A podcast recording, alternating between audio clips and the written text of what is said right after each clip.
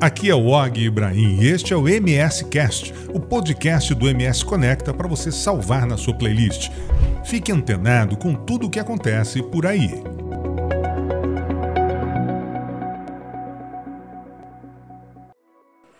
Olá, caros ouvintes. Este é mais um MS Cast, o podcast do MS Conecta, que toda semana traz para você bate-papos interessantes com gente interessante, com gente que faz acontecer sobre diversos assuntos. E a nossa conversa de hoje vai ser com o Dr. Pedro Nunes, médico com pós-graduação em nutrologia. E nós vamos conversar sobre dois temas basicamente muito importantes e que realmente interessam as pessoas. Nós vamos falar sobre reposição hormonal e também sobre emagrecimento. Curte aí porque o bate-papo vai ser bacana. Valeu, Og. Prazer estar conversando aqui com vocês, com esse projeto que é bem bacana, que promete revolucionar a comunicação no nosso estado. Bacana, obrigado pela presença aqui, pela gentileza de nos atender, doutor Pedro Nunes. Então vamos começar falando, então, primeiro de reposição é, hormonal. Primeiramente, para que, as, que as pessoas possam entender melhor o que é a reposição é, hormonal, né? ela é recomendada para quem, para que serve, Dá uma explicada geral para gente. Então, é, o nome ele é autoexplicativo, né? Reposição hormonal é para quem precisa. É repor aqueles hormônios que faltam para o organismo de uma pessoa funcionar de forma adequada, né?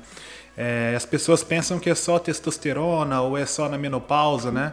Mas aquela pessoa que tem um problema de tireoide, por exemplo, um hipotireoidismo, que é um dos problemas hormonais mais comuns que a gente vê por aí, ela toma hormônios, né? Que é, é, são os hormônios tireoidianos, né? Que as pessoas conhecem pelo Puran, pela levotiroxina, né? Que é uma reposição de hormônio também. Bom, a, a reposição hormonal, então, ela pode ser, é, ela pode ser recomendada tanto para homens quanto para mulheres, mais para mulheres, menos para homens. Qual é a proporção? Na verdade, é para ambos os sexos, né? Para mulher e para homem, né? É, na verdade, assim, a gente ficou mais conhecido por causa da menopausa, né? Reposição hormonal uhum. é, de estrogênio e testosterona quando a mulher para de, de menstruar, né? Tem, existe um crash hormonal que a mulher termina a reserva ovariana dela e ela deixa de produzir esses hormônios praticamente, né? Ou produz uma quantidade muito pequena. Uhum. O homem não, o homem é diferente, ele tem uma queda desses hormônios é, linear, assim, uma, uma quantidade meio que fixa com o passar do tempo, né? Cerca de 1% aí, é, a partir dos 40 anos, o homem tem um declínio de 1% ao ano de testosterona. Né? Então, isso a gente chama de andropausa, né? Uhum. É, geralmente é numa idade mais avançada que é, surge a necessidade é, da reposição hormonal ou em alguns casos ela pode acontecer mais cedo? É, de forma natural, assim, do processo de envelhecimento do, do ser humano, a reposição hormonal acontece naturalmente mais tardio, né? mas é, em casos patológicos existem a necessidade de reposição é, em pacientes jovens. Né? Eu atendo pacientes aí com 23, 24 anos que não produzem testosterona e têm sintomas de baixa testosterona, uhum. né? que a gente chama de hipogonadismo, né? que é uma as gônadas não estão funcionando de Sim. forma adequada. As gônadas são, no homem é o testículo e na mulher é o ovário. Né? Uhum. Bom, a gente fala assim, quando se fala de hormônio, é, a gente imagina pouco, mas que tipo de hormônio? Quais os hormônios que podem ser repostos hoje é, no organismo, tanto para a mulher quanto para o homem? É, assim, o que tem mais procura em consultório, né? Que são, é, como eu disse, os hormônios na menopausa, né? Os pacientes que mulheres né, que param de menstruar e começam a ter os sintomas como baixa libido, baixa disposição, piora da composição corporal, né, fogachos, né? Esses são os que mais acontecem com frequência no, no consultório, né? Mas tem, tem, um nome específico uhum. o hormônio? Como a testosterona? Ah, você diz assim aqui. É, o nome, o nome que se chama, ah, vou repor hormônio de nome tal. É, testosterona é um, é um hormônio, é, um hormônio. estrogênio é outro hormônio. Estrogênio. É, a levotiroxina, né, que é o T4, né, que a gente repõe em casos de hipotiroidismo, né, são uhum. os, acho que são os mais comuns, né, que a gente tem, né, mas tem diversos outros hormônios que podem ser repostos é, para melhorar a qualidade de vida de um paciente. Né. Como é que é feita essa reposição, doutor Pedro? É através de medicação? Ela é injetável? Ela é um tratamento? É uma terapia? Como isso, é que nós podemos é, classificar isso? Isso é muito interessante. Existem diversas vias de é, administração de hormônios e cada uma delas tem sua particularidade, né? Hoje a tecnologia é, avançou bastante, né? Por exemplo, a gente tem como injetar, né, através de aplicações, uma uhum. injeção de, de, testosterona, por exemplo. A gente pode usar por via oral. A gente pode usar por implantes, né, que eu uso bastante no meu consultório, que são tubetes, né, é, absorvíveis, né, que a gente coloca, Sim. que duram aí de seis meses a um ano, dependendo do tipo. Então, que deixa mais confortável para o paciente não precisar ficar ou tomando injeções ou recebendo por via oral. Também, assim, um dos mais comuns de reposição hormonal para mulheres também são por gel, né? É, gel de, de testosterona, gel de estrogênio, né? É bem comum, bem comum mesmo. Acho que é, talvez a via mais comum seja por, por gel, né? Uhum. Transdérmico. E, esses tubetes, eles são subcutâneos? Quer dizer, você implanta na pele e ele vai liberando é, o hormônio aos poucos? É assim que funciona? Exatamente. Os implantes hormonais são mais antigos do que a gente pensa, mas ficou muito muito conhecido recentemente, né? Porque se popularizou mais, né?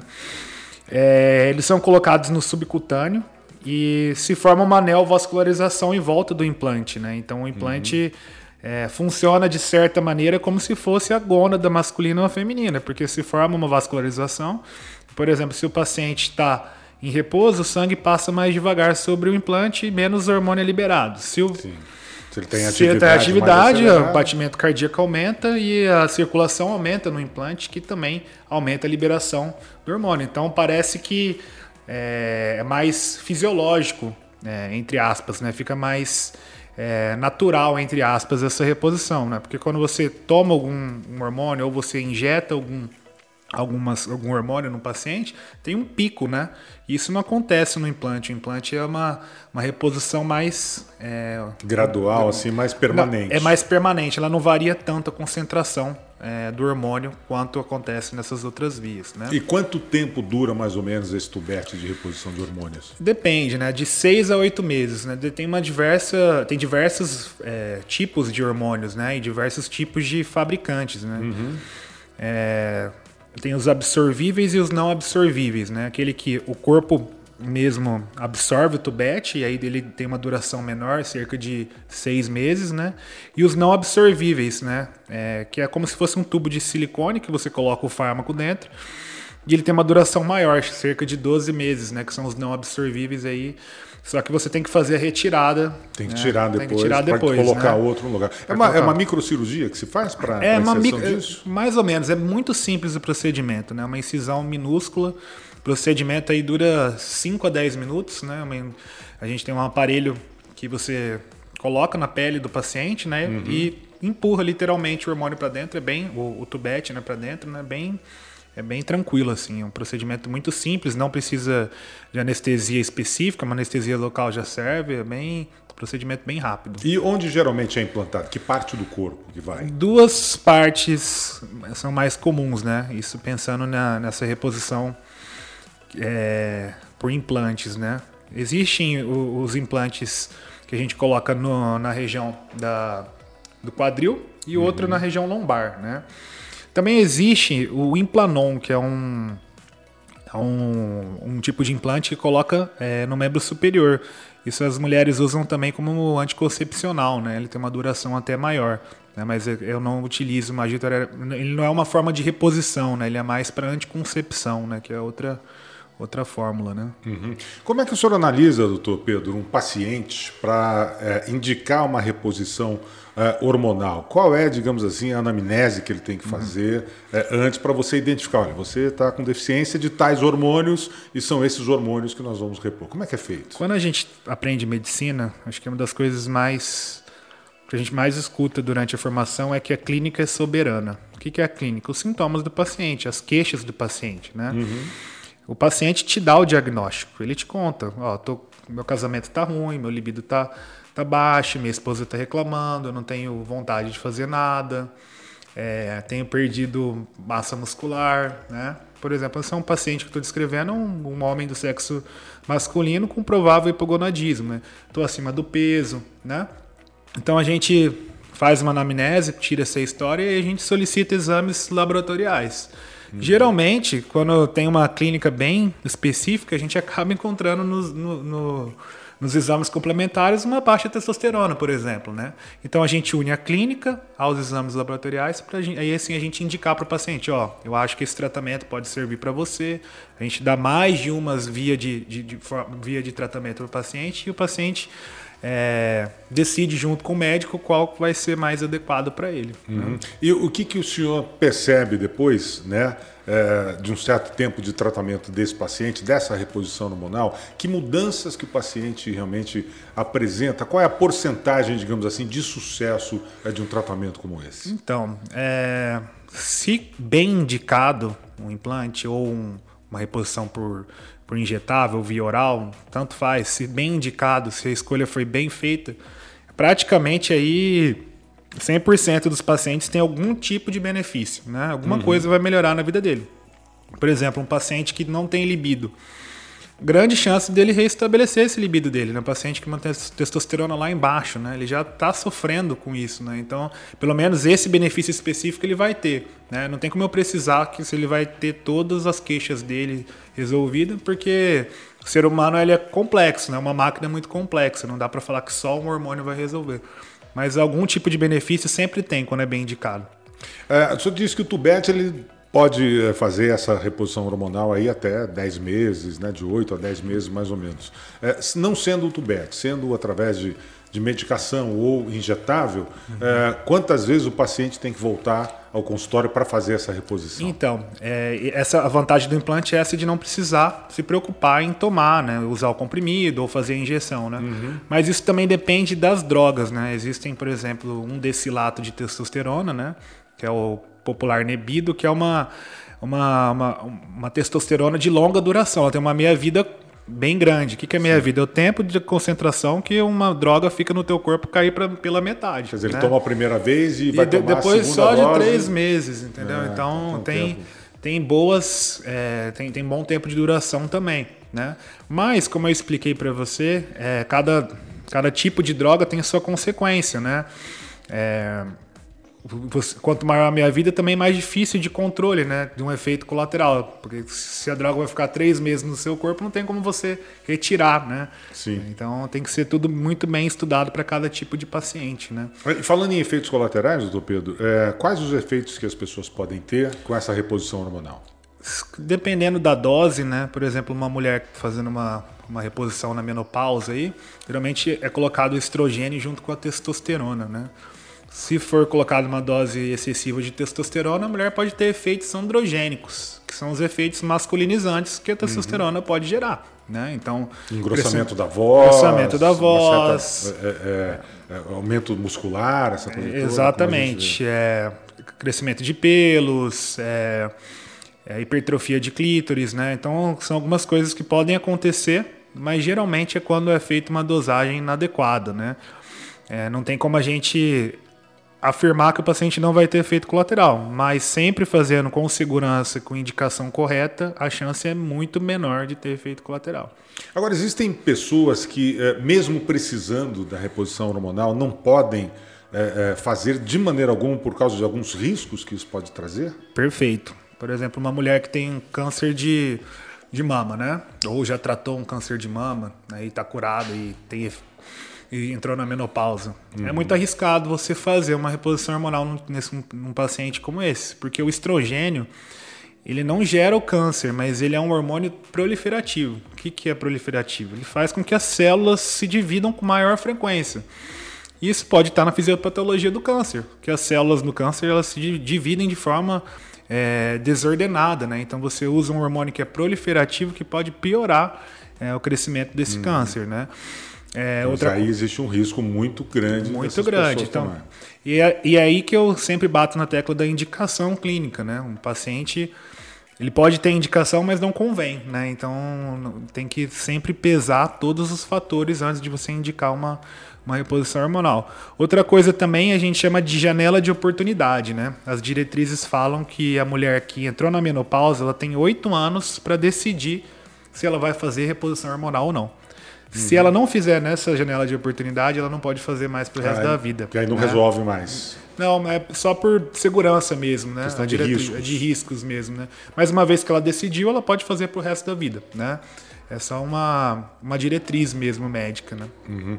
Bom, vamos falar agora de outro assunto que é, acho que talvez até mais intrigante para as pessoas, porque acaba sendo, uh, gerando mitos, gerando uh, histórias, aquelas coisas que a gente funciona, não funciona, não sabe, que é o emagrecimento. A maioria das pessoas sofrem uh, com isso, doutor, e a gente já ouviu falar de casos e casos de gente que é, adotou assim tratamentos e terapias absurdas para tentar emagrecer e tal. É, não existe fórmula mágica, né, que todo mundo espera encontrar, né, para emagrecimento. Não existe, né? Uma coisa que a gente precisa entender, né, e eu tento sempre entre aspas educar meus pacientes é que a obesidade é uma doença, né? Ela não uhum. ela não é uma coisa que a gente cura, porque ela não tem cura.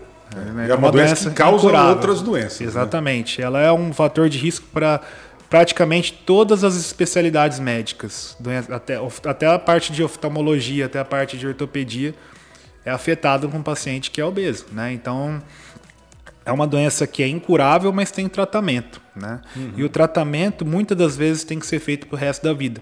E é por isso que as fórmulas mágicas não funcionam. Porque geralmente a fórmula mágica é alguma coisa muito restritiva, o paciente não consegue seguir para o resto da vida. Então, se a gente tem uma doença crônica que precisa ser tratada para o resto da vida, nunca que alguma coisa restritiva vai dar certo, né? porque ninguém consegue manter até o final. Bom, é, então, por exemplo, remédios como sibutramina, a, a termogênicos, saxenda, a fluoxetina, entre outros, é, é, podem realmente ajudar ou eles são apenas paliativos? Eles apenas fazem parte de um tratamento que é muito mais extenso? Esse é um tema muito interessante. Né? Existem muitos é, mitos em relação às medicações e também existem muitos preconceitos. Né? Você deu alguns exemplos de medicações aí, por exemplo, Saxenda, né, que é parente também do Ozempic, que hoje está muito consagrado, né? Uhum. São medicações excelentes para o tratamento da obesidade. É, isso eu estou falando dos que uhum. são liberados no Brasil. Né? Exatamente, né? perfeito.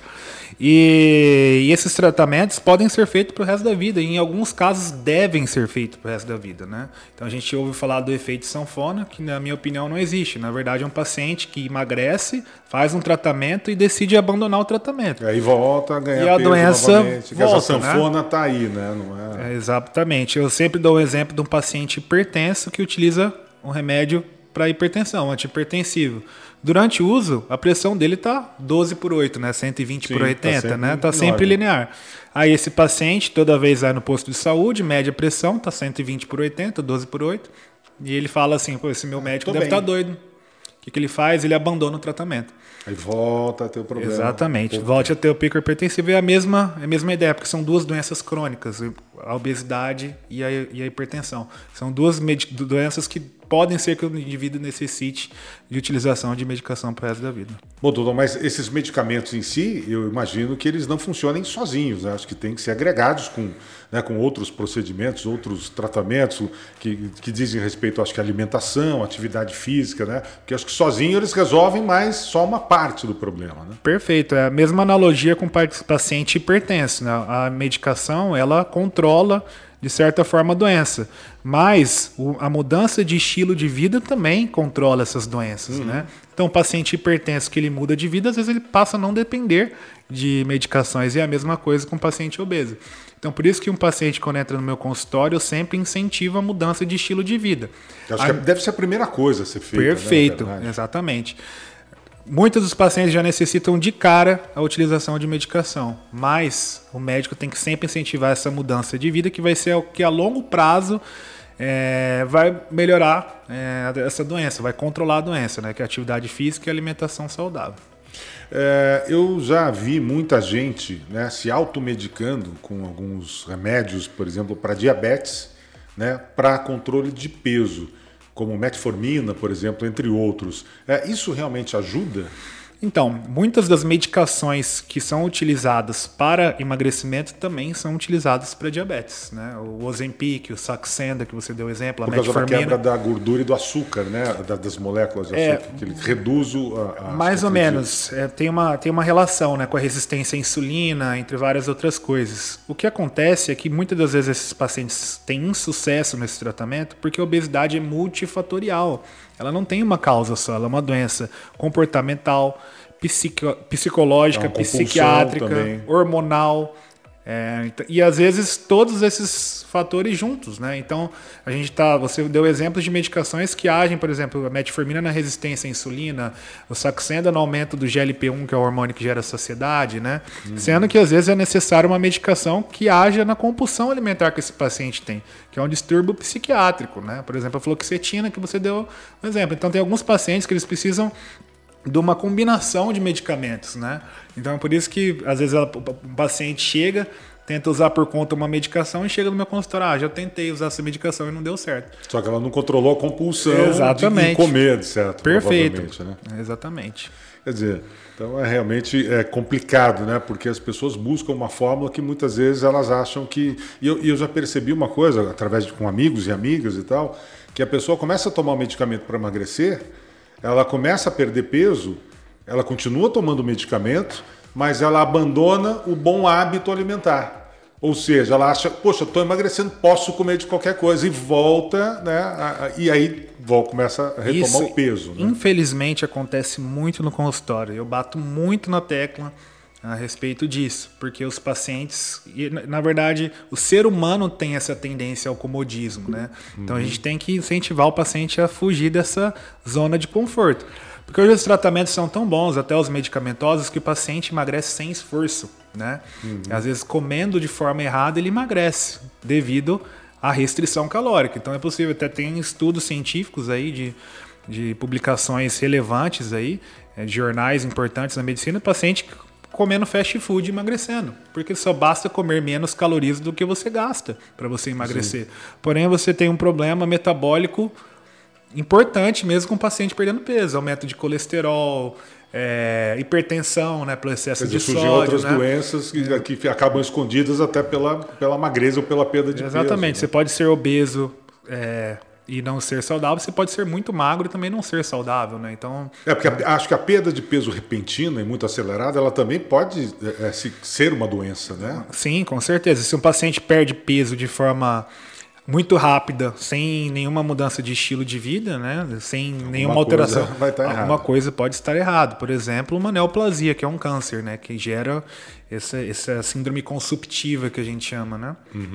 Bom, doutor, eu vou ler uma relação agora de é, mitos ou verdades é, sobre a questão do emagrecimento. Senhor me disse se é mito ou verdade e me explica realmente por quê. Primeiro mito aqui: qualquer um pode tomar remédio para emagrecer. Mito ou verdade? Mito, né? Tem pacientes que não necessitam, não tem indicação para utilização de medicação, né? A medicação é para controle de uma doença, que é a obesidade, né? E que tem pacientes que têm contraindicação absoluta, né? Então não, não, não isso é uma mentira. Não é verdade. Segundo mito aqui: os remédios emagrecem por si só. Isso é um mito também. O que emagrece é déficit calórico. Como eu disse, é comer menos do que se gasta, né? Então, se- se dá para você emagrecer comendo fast food, por exemplo. né? Então, não, as medicações que emagrecem. Outro mito, né, como a gente falou logo no comecinho, é, existem fórmulas milagrosas. Não, já, Não, isso já é um mito. que não, né? É um Outra coisa, é, quarto mito, remédios emagrecedores viciam? Na verdade, qualquer medicação pode levar a um vício psicológico, né? Então, o paciente achar que seria um distúrbio psiquiátrico, né? Mas elas por si só não viciam, né? Mas qualquer paciente pode ter uma dependência é, psicológica de alguma Psicológica, medicação. tipo, vou continuar Sim. tomando porque eu estou emagrecendo. então- Exatamente. Então, de uma certa forma, pode haver. Não, você pode haver, um mas vício não- não, é tão mito assim. Não né? é tão mito. É uma meia Parcialmente, verdade. meia verdade. Quinto mito aqui, remédio causa efeito sanfona. Como eu expliquei, é uma doença, né? É, Efeito sanfona para mim é um termo errado, né? É uma doença que, quando está utilizando a medicação com a mudança de estilo de vida, ela é controlada. Quando você tira a mudança de estilo de vida e tira a medicação, ela entra fora de controle. Então esse é o efeito sanfona, né? Que falam, mas não, não é bem o que falam, né? Que você emagreceu, com certeza você vai engordar de novo, né? E um sexto mito aqui é emagrecer com remédios não é saudável. Mito ou verdade? também é um mito, tá? É, emagrecer com remédios pode ser muito saudável. Posso dar um exemplo: é, um paciente que pesa 120 quilos, é, que utiliza medicação pro resto da vida, passa, passa a pesar 70, né? quem que você acha que vai viver mais? O paciente que está com 120 quilos sem medicação, obeso, ou o mesmo paciente utilizando com 70 quilos? Muito menos peso, claro. Com certeza o paciente que está utilizando medicação e está magro, né? Então as medicações aumentaram, não só para emagrecimento, né? As medicações aumentaram a perspectiva de vida do ser humano. O ser humano vive mais porque a medicina avançou, né? E não ao contrário. Bom, 10 anos atrás, mais ou menos, é, doutor Pedro, a gente sabia que, por exemplo, os, os medicamentos para emagrecer, que ajudavam a emagrecer, aqueles supressores de, de apetite e tal, deixavam as pessoas extremamente ansiosas, né? Aquela coisa de ficar, a pessoa tinha taquicardia, tal, aquela coisa. É, os medicamentos avançaram ao ponto de não causar mais esse tipo de efeito? Ainda são utilizados alguns desses medicamentos, por exemplo, a sibutramina, né? Que é uma, essa medicação que provavelmente você deve estar falando, que foi muito consagrada Exatamente. alguns anos atrás. As pessoas ficavam, parece que ligadas é... à tomada, né? Esse é um dos mecanismos para você controlar a, a, obesidade, mas hoje a gente tem medicações que, num paciente que é muito ansioso, que ele tende a ter mais esses efeitos colaterais, a gente acaba não passando. Então, aí eu entro naquela velha história que a gente conversou antes, da indicação clínica. E por que, que as prescrições têm que ser individualizadas? A mesma medicação pode funcionar para você, e para outra pessoa não funcionar. Eu dou um exemplo do, do Venvance, né, que é uma medicação usada para TDAH, que ela também é um estimulante parecido com a sibutramina. Né? Uhum. O paciente que ele é ansioso, ele vai descompensar. Mas aquele paciente que está obeso ele tem um, um certo déficit de atenção, ele vai ficar, entre aspas, normal. Né? Então ele vai ter um benefício e não vai ter é, esses, esses efeitos colaterais que você me, me citou. É, Para a gente finalizar, doutor, teve um outro medicamento que fez muito sucesso aí no mercado tempos atrás, isso há mais ou menos já uns uns 20 anos, digamos assim, é, que prometia uma queima de gorduras muito acelerada, que inclusive saía né, na, na, na defecação. O uhum. xenical, por exemplo, que era, um, era fortíssimo, tem histórias é, eu vivenciei junto com amigos histórias engraçadíssimas de alguns amigos que tomavam isso e passaram apuros imensos por causa disso. Isso resolve, realmente é, fazia, tinha um efeito, quer dizer, você defecar muito faz efeito na perda de peso? Isso é muito interessante, né? O Xenical é o Orlistat, é, tem outros nomes aí. É uma medicação que, por incrível que pareça, a gente ainda utiliza em consultório, né? Ainda tem. Mas não pelo efeito que é muito engraçado, né? Que é essa evacuação, diarreia que dá pelo excesso de gordura, né? Mas pelo efeito educativo. Como essa medicação faz com que o paciente evacue gordura, ele pensa duas vezes antes de comer alguma coisa gordurosa. Porque dá um efeito, quanto mais gordura ele ingere, mais grave é o efeito. Mais grave é a diarreia. Então o paciente Sim. acaba se policiando mais. E o médico tem que explicar que essa medicação não é a compensadora, né? O que acontece é que antigamente as pessoas compensavam, né? Até hoje isso acontece. É. Mas quando surgiu a droga, eles acharam que era um milagre, né? Que poderia. Ah, posso comer um churrasco à vontade, Exatamente. vou lá tomar um xenical, resolve. resolve. Isso é um mito. Só 30% da gordura é jogada nas fezes. Os outros 70% são absorvidos é, pelo corpo. Então, 70% de muita gordura ainda é muita gordura. Então, você vai ter uma diarreia e ainda vai engordar. Eu já tive até uma história muito engraçada, um paciente meu que é piloto, né? É. Expliquei tudo bem explicado para ele, ele teve que pousar na pista, na pista na BR, para ir no banheiro, porque no, no, avião pequeno não tem banheiro, não tem né? Teve que pousar. Mas é, é, é engraçado. Mas tem, é aquela velha história que eu falei. Tem que ser indicação. Você não vai passar para uma criança, por exemplo, que ela vai sofrer bullying né, claro. utilizando o Earlystat. Né? Não, então... e, a dosagem também, imagino, né? Normalmente talvez seja bem menor do que as pessoas usavam aleatoriamente. Exatamente. Passado, né? Com o médico é diferente do, do, do uso indiscriminado Sim. que houve na, no, no, surgimento dessa medicação. É muito engraçado. Agora, é, diga uma coisa: é mais fácil emagrecer ou engordar? Engordar no sentido de ganho de massa muscular, eu acho que é mais difícil. A pessoa alcançar um peso maior. Aquele paciente que chega no meu consultório e fala, doutor, eu não consigo ganhar peso. Eu vejo que é mais difícil, né? O paciente ganhar peso, né? Emagrecer, na verdade, é relativamente fácil, né? Muita gente vai ficar surpresa quando eu falando isso. Mas basta comer menos do que você gasta, né? Uhum. Se você colocar uma pessoa no deserto, e deixar ela sem comer quatro dias, ela vai emagrecer. Agora, um paciente, para ela ganhar massa muscular, se ele não tiver uma genética muito bem apurada, uma alimentação muito correta em proteínas, um estímulo de exercício físico adequado, ele não vai ganhar massa muscular, não vai ganhar peso. Né? É, porque a gente vê algumas pessoas assim muito magras que né, sofrem assim como as obesas sofrem né, com seu peso, tem, eu já ouvi histórias, já, já fiz reportagens sobre isso, de pessoas muito magras que sofriam muito para tentar engordar. Mas não era nem uma questão de ganhar massa, era uma questão de querer ganhar peso mesmo, engordar, ficar com os braços e as pernas um pouco mais né, volumosos e tal. Que, e, e eram pessoas que sofriam demais com isso. Então é mais difícil realmente esse, esse processo. Sim, bem mais difícil, né? É bem, bem frequente no consultório esse tipo de paciente. Por mais, por incrível que pareça, muita, muita, muita muita pessoa me procura devido à dificuldade ganhar de ganhar peso, né? E Porque é bem mais só difícil, comer, né? comer, comer, né? Tem e aí eles ganham, né? esse tipo de paciente, ele ganha peso, com a velocidade que ele ganha, ele perde também, né? Também. Muito fácil, né? Se ele deixa de praticar atividade física com com o objetivo de hipertrofia ou se ele deixa de comer essa quantidade calórica, por algum tempo ele já perde muito rápido, né? Então isso é complicado. Agora eu quero juntar os dois assuntos que nós discutimos aqui hoje. A reposição hormonal, ela ajuda no emagrecimento? Com certeza.